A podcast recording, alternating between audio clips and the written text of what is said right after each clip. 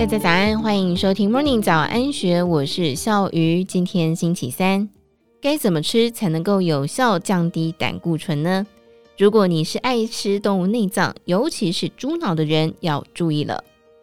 无毒教母谭敦慈在聚焦二点零的节目上分享亲戚的惨痛经验，指出亲戚很爱吃动物内脏，尤其认为吃猪脑可以吃脑补脑，更是喜欢。但其实猪脑是胆固醇含量第一名的食物。该名亲戚后来也被检查出胆固醇过高，可是他不以为意。虽然医生有开降胆固醇的药物，但是服用后觉得很不舒服，就擅自停药。没有想到某天突然心肌梗塞，心跳停止，幸好送医抢救后捡回一命，可是也自此留下了脑损伤的后遗症，对身边的人都不太认得了。谭敦慈强调。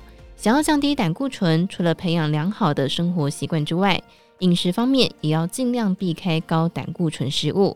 另外，他也分享自己每周都会吃四种食物，不仅可以降血脂、护心血管，也能够有效地降低胆固醇。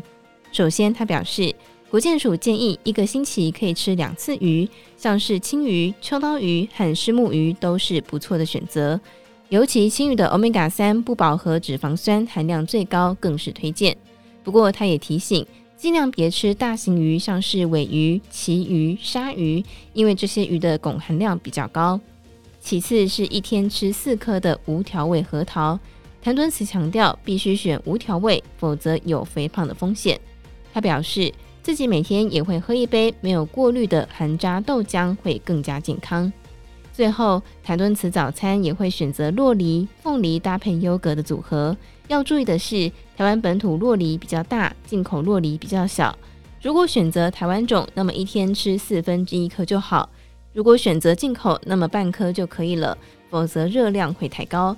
至于食用无糖优格，能够预防大肠癌，大概可以降低三成的罹癌风险。搭配上前述的水果，其实已经是一个丰盛又健康的早餐。以上内容出自《金周刊》数位内容部，更多精彩内容欢迎参考资讯栏。如果任何想法，欢迎你留言告诉我们，或者是加入 Discord 群组一起参与讨论。祝福你有美好的一天，我们明天见，拜拜。